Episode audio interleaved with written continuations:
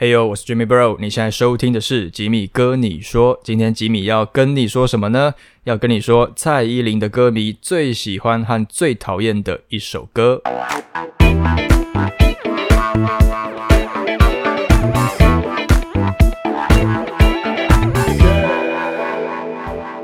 OK，欢迎回来，吉米哥你说的 Podcast。我的 Podcast 除了可以在我的 YouTube 的主频道收听之外呢，在 Apple Podcast、Google Podcast、KKBox、Spotify 还有 Sound On 这一些串流平台呢，也都可以听得到。好的，然后我上一集的 podcast 跟大家聊了关于我出柜的故事，那算是难得做了一集跟音乐无关的主题，然后但是诶，发现大家的反应还是蛮好的，所以再次的感谢大家，感谢大家。然后呢，上一集呢，我也是第一次采取这个同步录影的，就是有影像版的这一种 podcast，然后你等于是。呃，听得到，你也可以看得到。那不知道大家觉得，诶，这样的方式怎么样呢？因为我以前都是只有声音版，没有影像的。那我在上一集看了一下留言区，好像也比较少人有针对就是有影像这件事情有。发表多做什么评论啊？所以我不知道是是好还是没有感觉。那如果你们觉得有画面也可以看的这样的 podcast 也不错的话呢，也有更加分的话嘞，也欢迎多多的留言给我一些鼓励，告诉我这样子。好的，那。今天这一集呢也是有影像的，所以如果你现在是正在使用可能 Apple Podcast 啦、KKBox 或者 Spotify 的听众，你们我也强烈建议你们也可以去我的 YouTube 频道，就是 Jimmy Bro 吉米哥，然后来看这一集 Podcast，然后是可以看得到我本尊的，看得到我是同时有在拍影像的。好的，那今天这个节目开始之前呢。先借我几分钟好吗？拜托拜托，就是小小的工商时间一下啦。就是我的这个吉米哥 Jimmy Bro 的抖内的账户呢，已经正式的开通启用了。那不管你是透过我的 YouTube 频道，或者是我的 Podcast 节目《吉米哥你说》而认识我，那只要你还喜欢我所直播的所有的任何的内容，那你有认同我的这些创作的理念呢，也都非常欢迎帮我这个小额赞助，小额啦，我强调就是小额。抖内一下，资助一下。那毕竟我大家都知道，我所有的不管是 podcast 节目或是 YouTube 的影片，我都是一个人做的，我没有团队，我没有助理，没有摄影师，没有剪接师，没有什么巴里巴里，什么都没有。所以你看到的一切的由内到外都是我一个人经营的。所以像这样子独立经营自媒体，其实呃也不太容易啦，哈。所以。呃，如果你有这个余裕的话，小小的一点心意都是可以推进我继续前进、继续做更多的影片或节目的最大最大的动力。好，那我有把这个小额捐款的这个连接呢放在下面的这个资讯栏位。那如果你们有兴趣的话，就是可以去点来看一下。然后就是对，就是这样子。好的，我相信呢有很多的可能粉丝啦，你们可能是透过之前我做蔡依林的《冷门好歌与废歌》的这个影片所才认识我的嘛。那我感觉好像，嗯，大家看了那一集之后，心中是不是也有很多话想说？嗯。或者是 苦水想要吐槽还是什么之类的，那因为我看到留言区，呃，大家的反应都非常热烈，那也很谢谢大家，每个人都有提供你心中喜欢的歌单或是不喜欢的歌等等的，所以我就我就想到，哎。那我也想要来募集一下大家的故事，所以我在上个礼拜呢，有在我个人的 IG，那有这个跟大家募集你们最喜欢跟最不喜欢蔡依林的一首歌是什么？那我觉得我可以帮大家把你们的心声呃传递出去了，那所以也募集到了蛮多蛮这个 激励人心、蛮感人的故事，但是也有一些很腔、很莫名。很 很白痴的故事，我觉得蛮有趣的。然后我最后最后大概就是精挑细选了一下，我选了二十五位网友的回复。那等一下呢，我就会来一一的来帮大他们这个念出来给你们听，然后也可以让你们听听看别人在蔡依林的音乐之中呃的一些成长的故事、感情的故事等等的，然后可以也可以让这。诶，有回应我我的这个线动的这一些朋友们，你们的这个心情心声也可以让更多人都听见。好，那等等我们就先休息一下啦。那回来之后呢，就先从这个呃大家最喜欢蔡依林的一首歌来开始聊起喽。Uber Eats 来啦！这是一款非常实用的 APP，它让饥肠辘辘的人可以立即找到最爱的美食和餐厅，就来找你想吃的美食，立即下定，让我们将美食外送到你家。无论你在哪里，我们都将美食送到你的手中，快来享受美食吧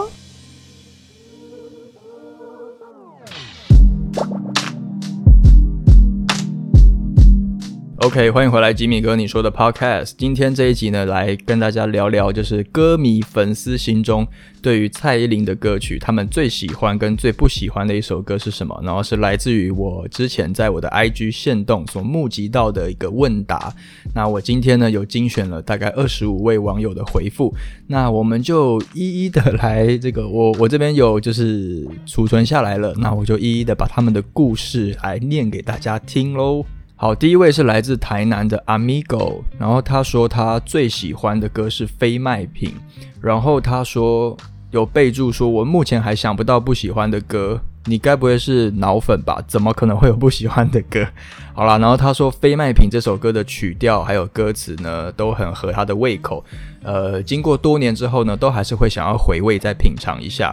那另外，他说他想要补充另外一首对他就是更有故事性的歌，诶，所以你这个 Amigo，你非卖品就这样短短两两句就带过，是因为他想要特别想要讲的另外一个故事性的歌是《始作俑者》，收录在 J Game 那个专辑里面。他说。他说：“高中午休之后勃起，我都会在心里唱这一首歌。这首歌的第一句半唱半念，让我很容易就进入他的情绪，瞬间软掉，是避免尴尬的好伙伴。好哦，原来始作俑者，他还有就是让人瞬间软掉的的这个功能，是不是好的？那就是呃，各位如果有陈伯、武伯。”被备受困扰的朋友呢，推荐你们听《始作俑者》这首歌，可以解决你这个多年的烦恼，好吗？好，再来第二第二位呢，是我看一下，他是叫做妈祖，他自称妈祖，没有他的全名是保佑依林的妈祖。好，那我就姑且叫你妈祖了。然后他最喜欢的歌是二。二之必要，二之必要啊，收录在最新专辑里面的。他说，除了怪美的这一首歌呢，也完美写出了蔡依林这一些日子以来所承受的黑暗面。那他说，九令一直以来为了要维持形象，做了很多不用做的挑战，但是却不被人所欣赏。那还是有很多人会用他的努力，反而来去嘲笑他。诶，这就让我想到那时候他做地彩那个时候嘛，就是唯舞独尊演唱会。的时候，他出了地才的 DVD，然后也有人，其实也有人在讽刺他说：“哎呦，怎么怎么那么好意思自自己说是地才什么什么的？”那他说那个时候的九令，呃，为了要让不喜欢的人爱上他，所以用了很多很极端的方法来讨好别人。可是也在这一些生活之中呢，九令开始慢慢迷失了自己，失去了初心。那对于别人的指教，就算是好的或不好的，他也都只说句谢谢。那丝毫不敢对人发泄自己内在阴暗的情绪。那直到现在，哦，九令他看开了。现在的他学会了要接受自己的阴暗面，因为他也是人呐。九令，我也是人呐，我也是个女孩啊，我也会不爽，我也我想我也会想干掉，我也会骂脏话嘛，也我也会有不开心的时候嘛。与其每天虚伪的活着，不如最做最真实的自己。那所以这个妈祖他就说呢，九令的歌可以让活在相同状况之下的这些人们呢得到了鼓舞，然后还有更多的鼓励。嗯，很好诶，我觉得保佑一零的妈祖，那你分享《二之必要》这首歌带给你的这个心境，我觉得蛮有趣的。那九令的故事其实也都蛮可以。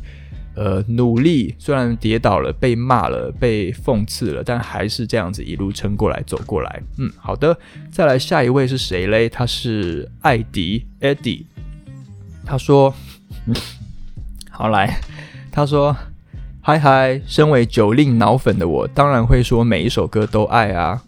写共干话哦，好，那但是我是急推《恋我屁恋我屁》这首歌是收录在陈星汉他的制作人的自己的专辑里面，是《Welcome to Next Level》那张专辑里面的这个合作曲《恋我屁》。他说《恋我屁》就是提醒我们要在这个不公平的时代呢，要认同自自己，喜欢自己。那他说，当时 MV 上架的时候也惹了不少争议，让原本要表达一个霸凌的议题呢，最后演变成诽谤校誉而遭到下架。嗯，我还记得这个新闻闹得还蛮大的，就是那时候 MV 里面好像穿了某一个女中的制服，那因为那个校敏看得很清楚，所以有被那个学校的可能师长什么的，就是有出来讲话这样子嘛，对。但是这首歌呢，真的很好听。九令也只有在现场唱过一两次而已，希望可以让更多人听到。By Eddie，好的，Eddie 他就很推荐《恋我屁》。九令自己也不常唱这首歌，所以如果你们现在正在收听的你们，你们也是很喜欢《恋我屁》（Alcoholic） 这首歌的朋友的话，也可以在 YouTube 下面留言哈，跟这个艾迪现在正在寻求这个《恋我屁》的同温层啊，哈，给他一点回应吧。好。呃，我先喝杯水，稍稍等我一下。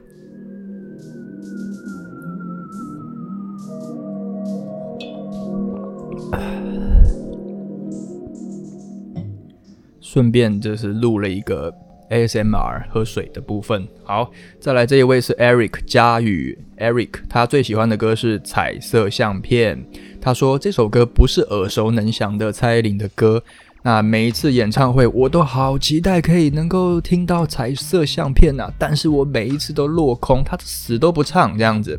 好，他说相，他这首歌用相片来比喻回忆的情节，黑白比喻时间，而彩色呢，就像是忽然翻到了某一张照片，唤醒了某一段曾经。诶，这个比喻就是蛮有趣的。他很喜欢一句歌词，就是黑白的、泛黄的还是鲜艳。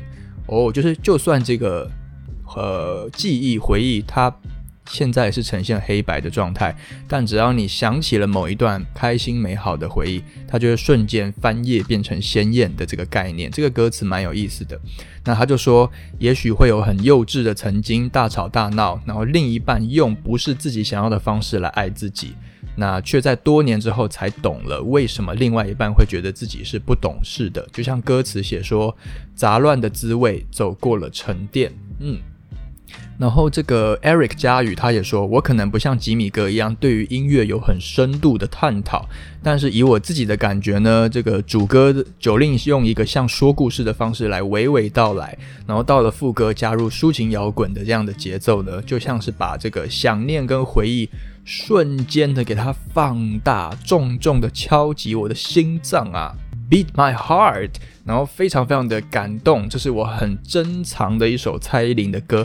希望也可以知道是不是有人也一样喜欢。好，又来一个寻找同温层的，就是 Eric 佳宇，他想问大家有没有人也喜欢彩色相片？如果你也是喜欢彩色相片的话，也可以在下面留言哦。好，这首歌也是蛮好听的。好，再来这个，这个有点闹，可是又有点小心酸的故事。他说他最喜欢蔡依林的歌是《假装》，假装。那为什么呢？他说，二零零七年他出这首歌的时候，刚好是我爸妈离婚的时候，我用这首歌来逃避现实。诶，好吧，嗯，我不不方便就是多说什么，那但就是拍拍拍拍哈。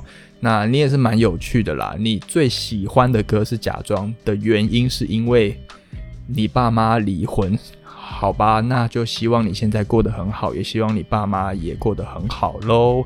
那再来这一位，他是谁嘞？他是厌世小子，厌世小子。他说他最喜欢的是《Miss Trouble》麻烦小姐这首歌。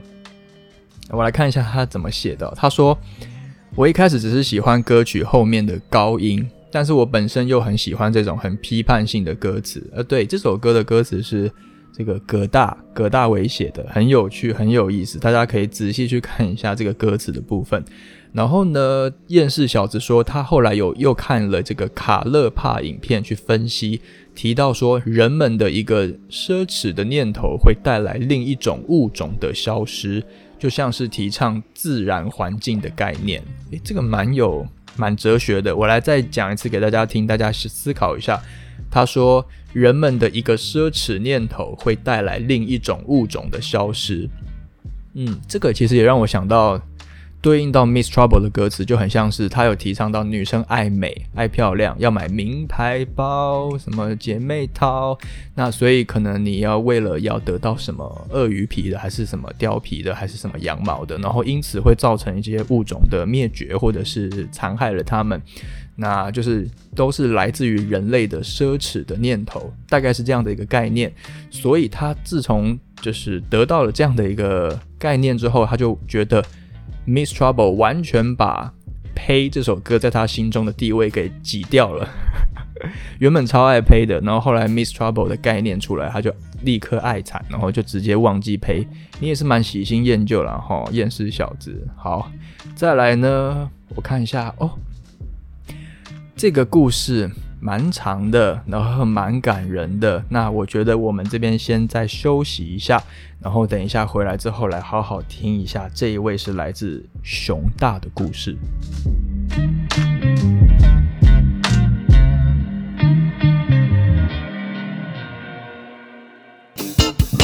达尔，我的天哪，卡丁 B，你刚攻进我的 Coin Master 村庄。对，打开耳朵仔细听好了。Everybody know card the coin master. Call me after me, mistake disaster. I got a billion points, I never gonna stop. I think you are all the way to the top. 哦不，不可以。我可以。所以你大老远跑来这里，就是为了告诉我这些？其实呢，我是来买咖啡的。是哦。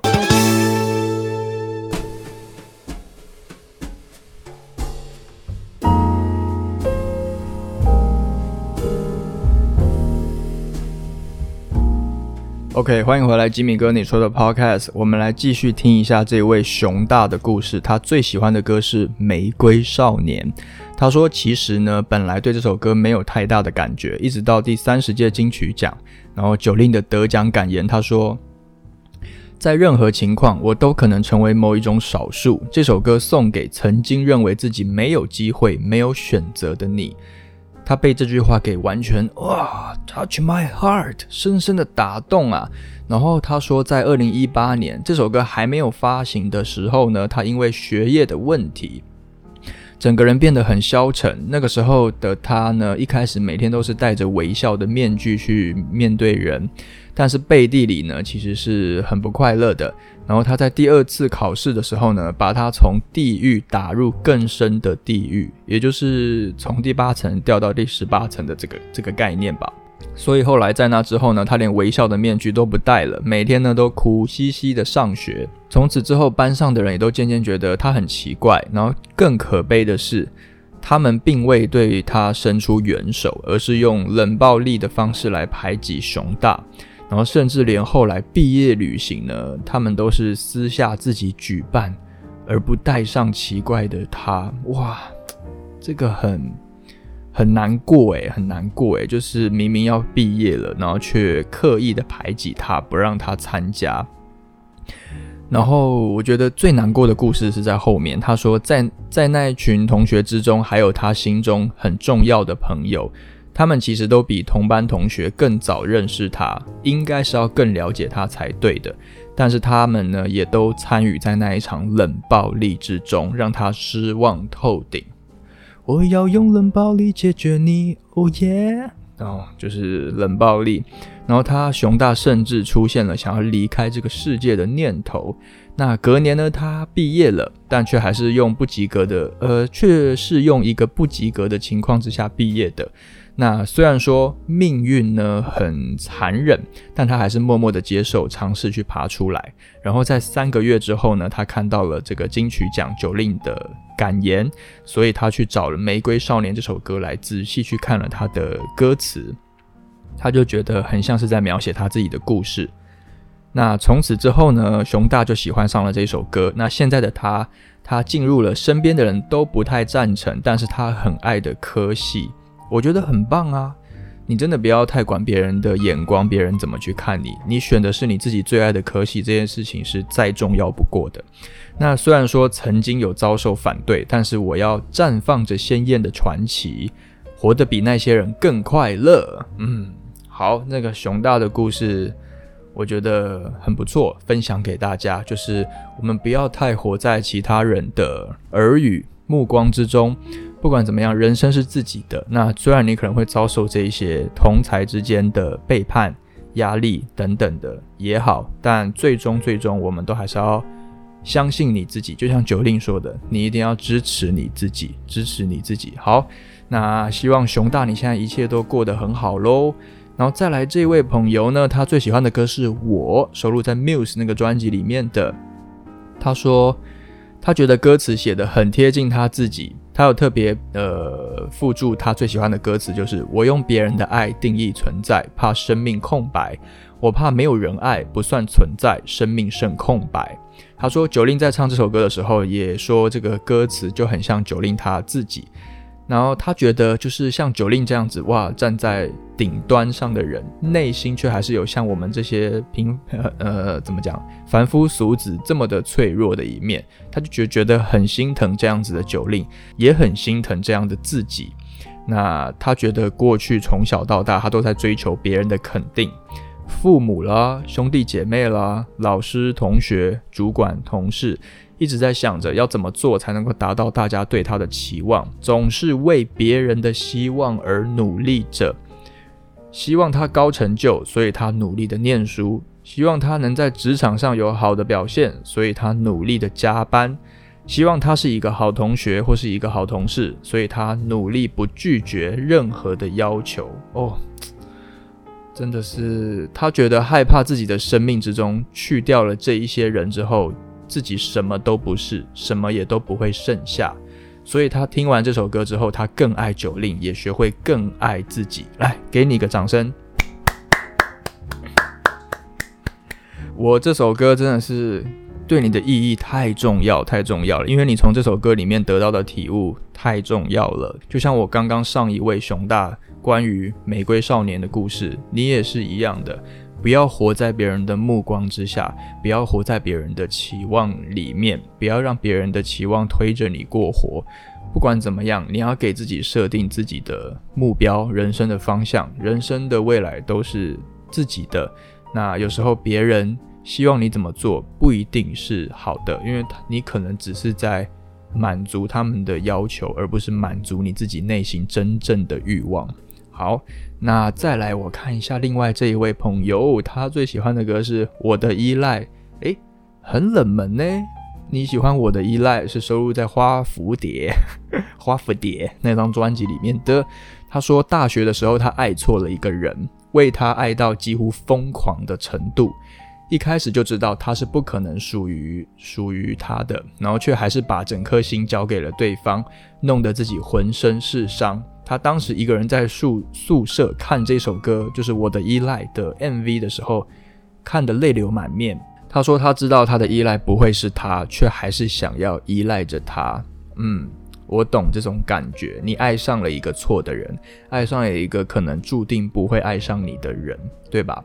他说如今木星转了一圈，心移物转。而那个人早已消失在我的生活圈。你用了一个很星象学的形容词，木星转了一圈，星移物转。好哦，了解你的意思。我却还是找不到可以依赖我，也可以让我依赖的人。然后就在刚刚，他又点开了 MV 看，依然还是羡慕的泪流满面。希望未来也可以像 MV 一样，拥有这么美好的爱情。确实啦，我的依赖这首歌是一个比较甜蜜、比较温馨的歌。但是你喜欢这首歌的原因，却是因为你没有办法得到这样的甜蜜的爱情，这样子的温馨的感情，所以也算是小小的小讽刺、小难过。但是希望这首歌在某种层面来讲，也是带给你一个力量。就像你最后说的，你希望未来也可以拥有我的依赖的这样的一个人，我相信一定很快就会出现的。好，然后再来这个人。呃，他是科伦 （Kellen），他最喜欢的歌是《做一天的你》。他说理由是当初爱得很卑微，都是靠这首歌度过。没了，就这样一句话。可是我还是特别把你挑出来，因为我觉得你短短的这一句话，我觉得就很很让我很想分享，很很值得说出来。可能也说出了很多人的心声。你喜欢最你喜欢做一天的你，就是因为当初爱得很卑微。都是靠这一首歌来度过的。做一天的你的感觉就很像是我猜不透你在想什么，我很想知道你心中的我是什么样子，然后我想要做一天的你，用你的角度，用你的眼光来看看我，听听我的声音的那种感觉。同样喜欢做一天的你的另外一个朋友，他是窦先生。窦先生，那他的故事呢不一样，但我觉得必须要分享给大家听。他说他自己在国中就知道性向是比较偏重于男生，他是应该是一位男生啦，所以他意意思是说他从国中就知道自己是喜欢男生的。那但是因为家庭的关系，常常要把自己洗脑成是异男，骗大众也骗自己。他在高中的时候爱上了他的好朋友，因为他也是异男哦，就是意难忘的故事啊哦，窦先生啊，心疼心疼，那一种氛围就跟这个刻你那个刻在你心底的名字的剧情很像。那这首歌呢，就是要他掩饰自己的内心，又想要了解对方的心情，所以希望可以交换身份，用你的心来来看看你是怎么看我的。呃，他说一直到大学，他们都还是腻在一起。然后他也以为他们两个是真的情侣，但是殊不知对方就是一个讨厌同志的人。过程中他也有交了女朋友，所以当然就像剧情电影的剧情的内容一样的发展很像。然后多年之后，他虽然释怀了，他们也依旧是好朋友，但就是不常见面。那也许就是要经过这么多的人生的这些事物，然后觉得。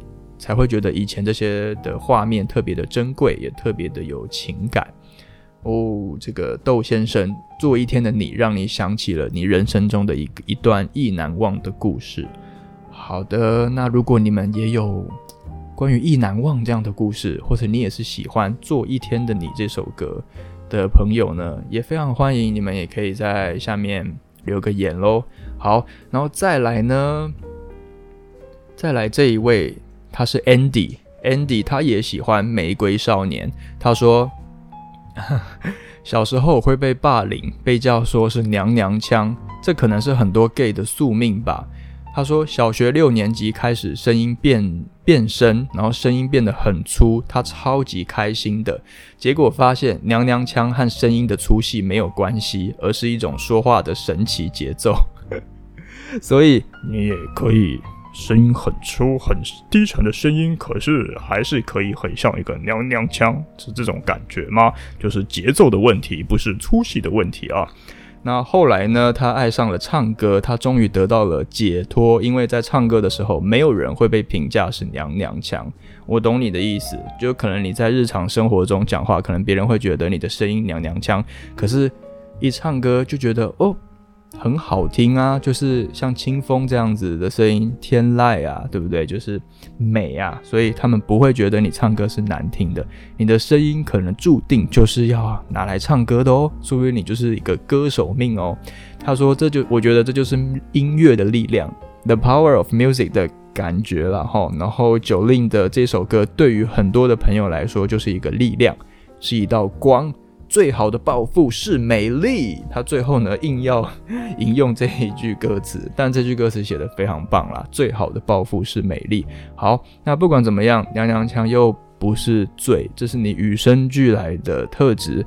那学会接受自己，包容自己，爱自己呀。好。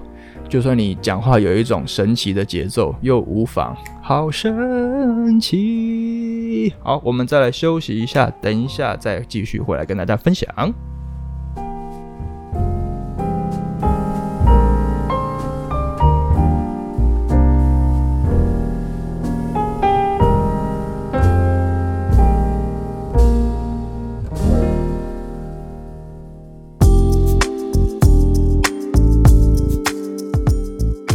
OK，欢迎回来，吉米哥你说的 Podcast。今天这一集呢是要跟大家分享我在 IG 收集到很多来自于蔡依林的歌迷或是粉丝，然后他们回复关于他们最喜欢的一首呃蔡依林的歌曲，或是最不喜欢的一首歌曲是什么，然后他们的一些人生的故事、感情的故事。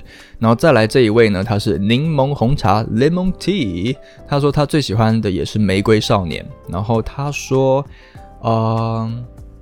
我看一下哦，他说因为这首歌的歌词让他有勇气去跟大学同学出柜，然后他是一个很避俗的人，他一开始呢也很怕让别人知道他的性向，然后每次有人问到他都会说没有啊，我不是啊，我不是 gay 哦，这样子可能还要三低八度这样子。然后前几天呢，他听了吉米哥最新一集的 podcast 之后，就决定不能再这样下去了，想要让自己更做自己，所以决定跟大学同学出柜。来，掌声！我太开心了，雷蒙 T，雷蒙 T，你因为听了我的节目而让你有勇气，就是出柜，哇，我的，我与有荣焉呐，我。然后他说还好，他的同学都很支持他，现在只剩下家人还没有了。好，OK，我觉得不错，至少你身边最好的朋友，你的同学，你有勇气跨出这个第一步了，也已经非常棒了，所以你也不用心急哈。家人的部分，我们就一步一步来，慢慢来。好。再来这一位呢，他最喜欢的歌蛮特别的，蛮特别的，跟我当时选的冷门好歌是一样的，是《电话皇后》。他很喜欢《电话皇后》，为什么呢？他说他记得那时候发这个这个单曲的时候，他才国小。括号我好年轻，你真的是你好，你是要气死气死我是不是？你《电话皇后》出来的时候你才国小，天哪！那换算一下，你现在高中吧，差不多。电话皇后是二零一四年嘛，差不多吧，大概七年后了。哇塞，好年轻啊，好年轻啊！他说那个时候对流行音乐还很陌生，他只知道歌手的名字，但是不知道这些人唱过什么歌。然后电话皇后是他开始熟悉流行音乐的第一首歌，诶，蛮酷的耶！你开始听流行歌的第一首歌，居然是从电话皇后开始的，还蛮怪的。然后呢，他说他当时只觉得这是这个歌手的咬字怎么这么特别，怎么有点拽拽的。然后后来才知道，Oh my God，他就是从小听到大的蔡依林。等等一下，从小听到大，你现在还很小，好不好？哪有？你还你你还没有。到大这个部分，你现在就是从小听到小而已啊。好啦，然后他说《电话皇后》对他来讲就是一个很有意义的一首歌。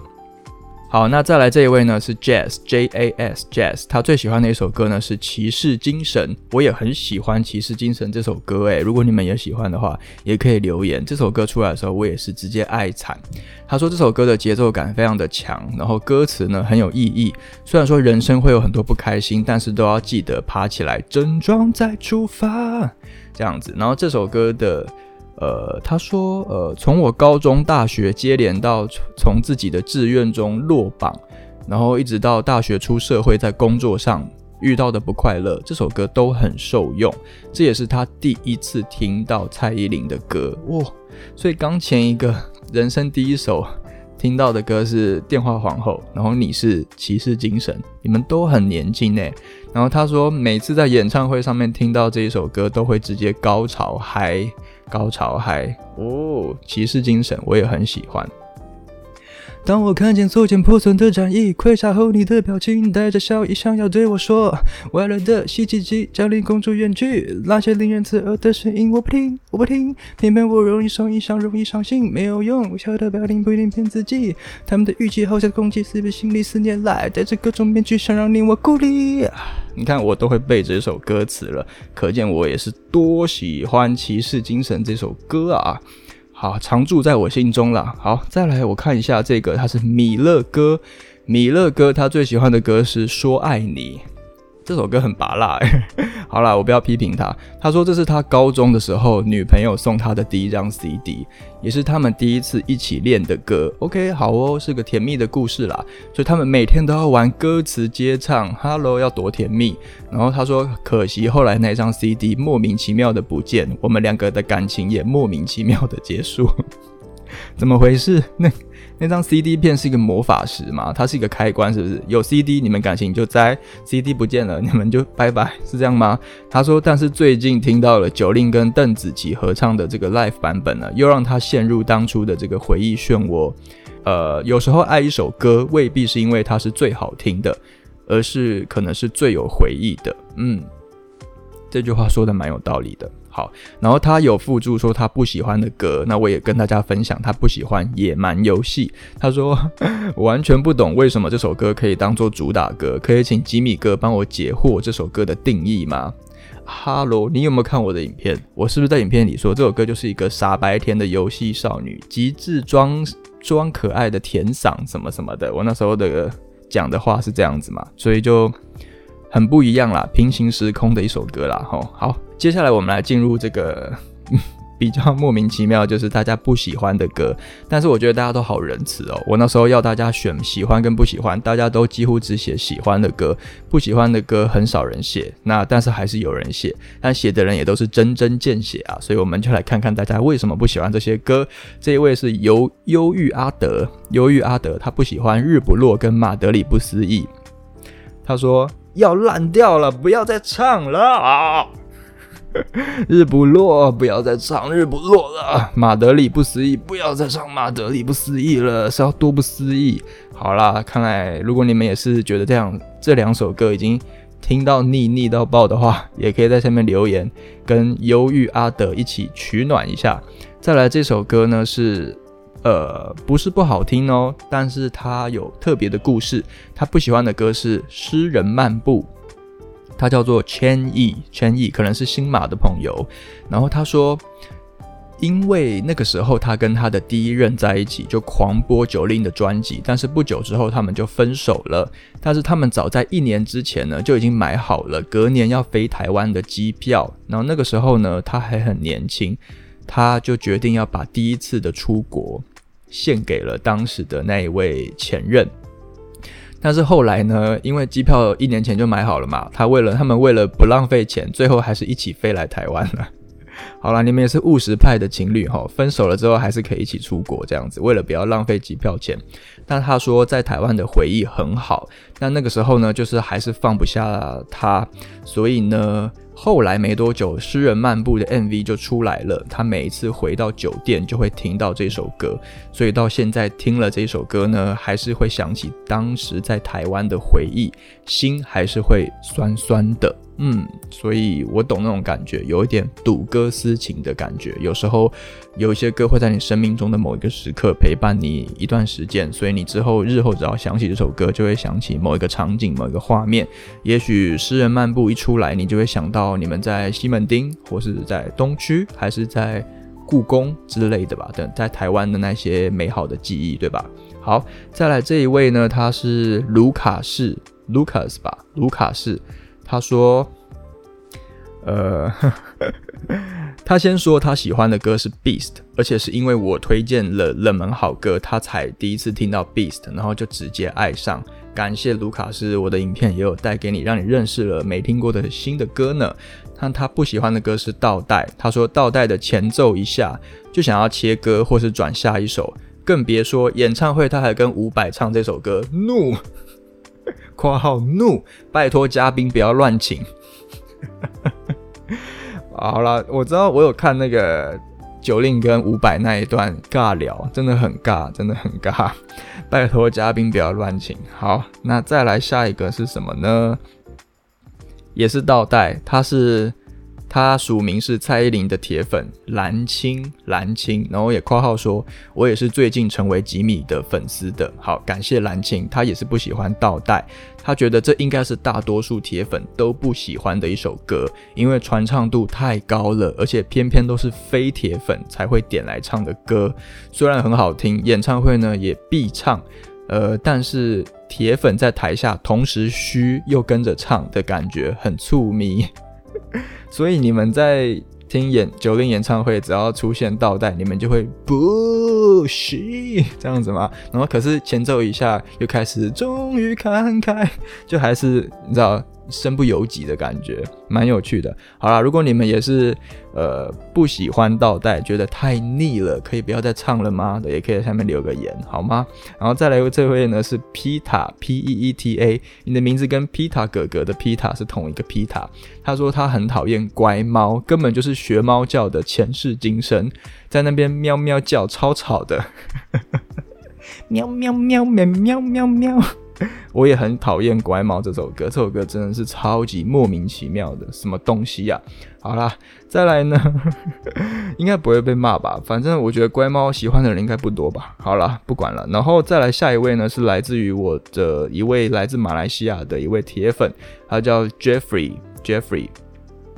他不喜欢的歌呢是《衣服占心术》跟《让让》这两首歌，他觉得。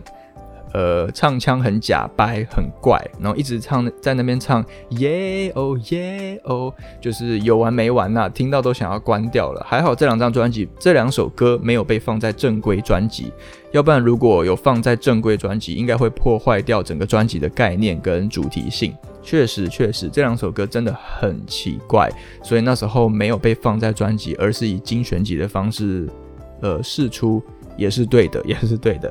好，再来这一位呢是 Sin S I N Sin，他说他不喜欢的歌是第三人称，还有自爱自受这一类的歌。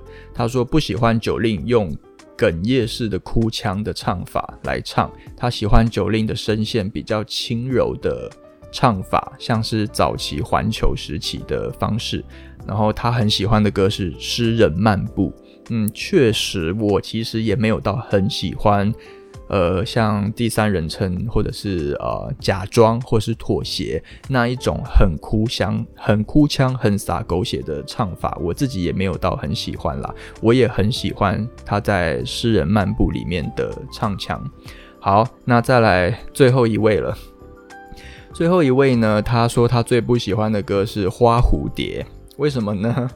他说呢，他是零四后的小朋友，然后我就算了一下，二零零四年，嗯，高中生，Oh my god，好小哦。他说他小时候在看《花蝴蝶》这个 MV 的时候，他就大跳特跳，然后一个不小心跌倒，眉角直接朝桌子给他撞下去，跌下去，到现在眉角还有一个疤痕在，然后就附注说，千万不要让你的孩子大跳特跳九令的歌。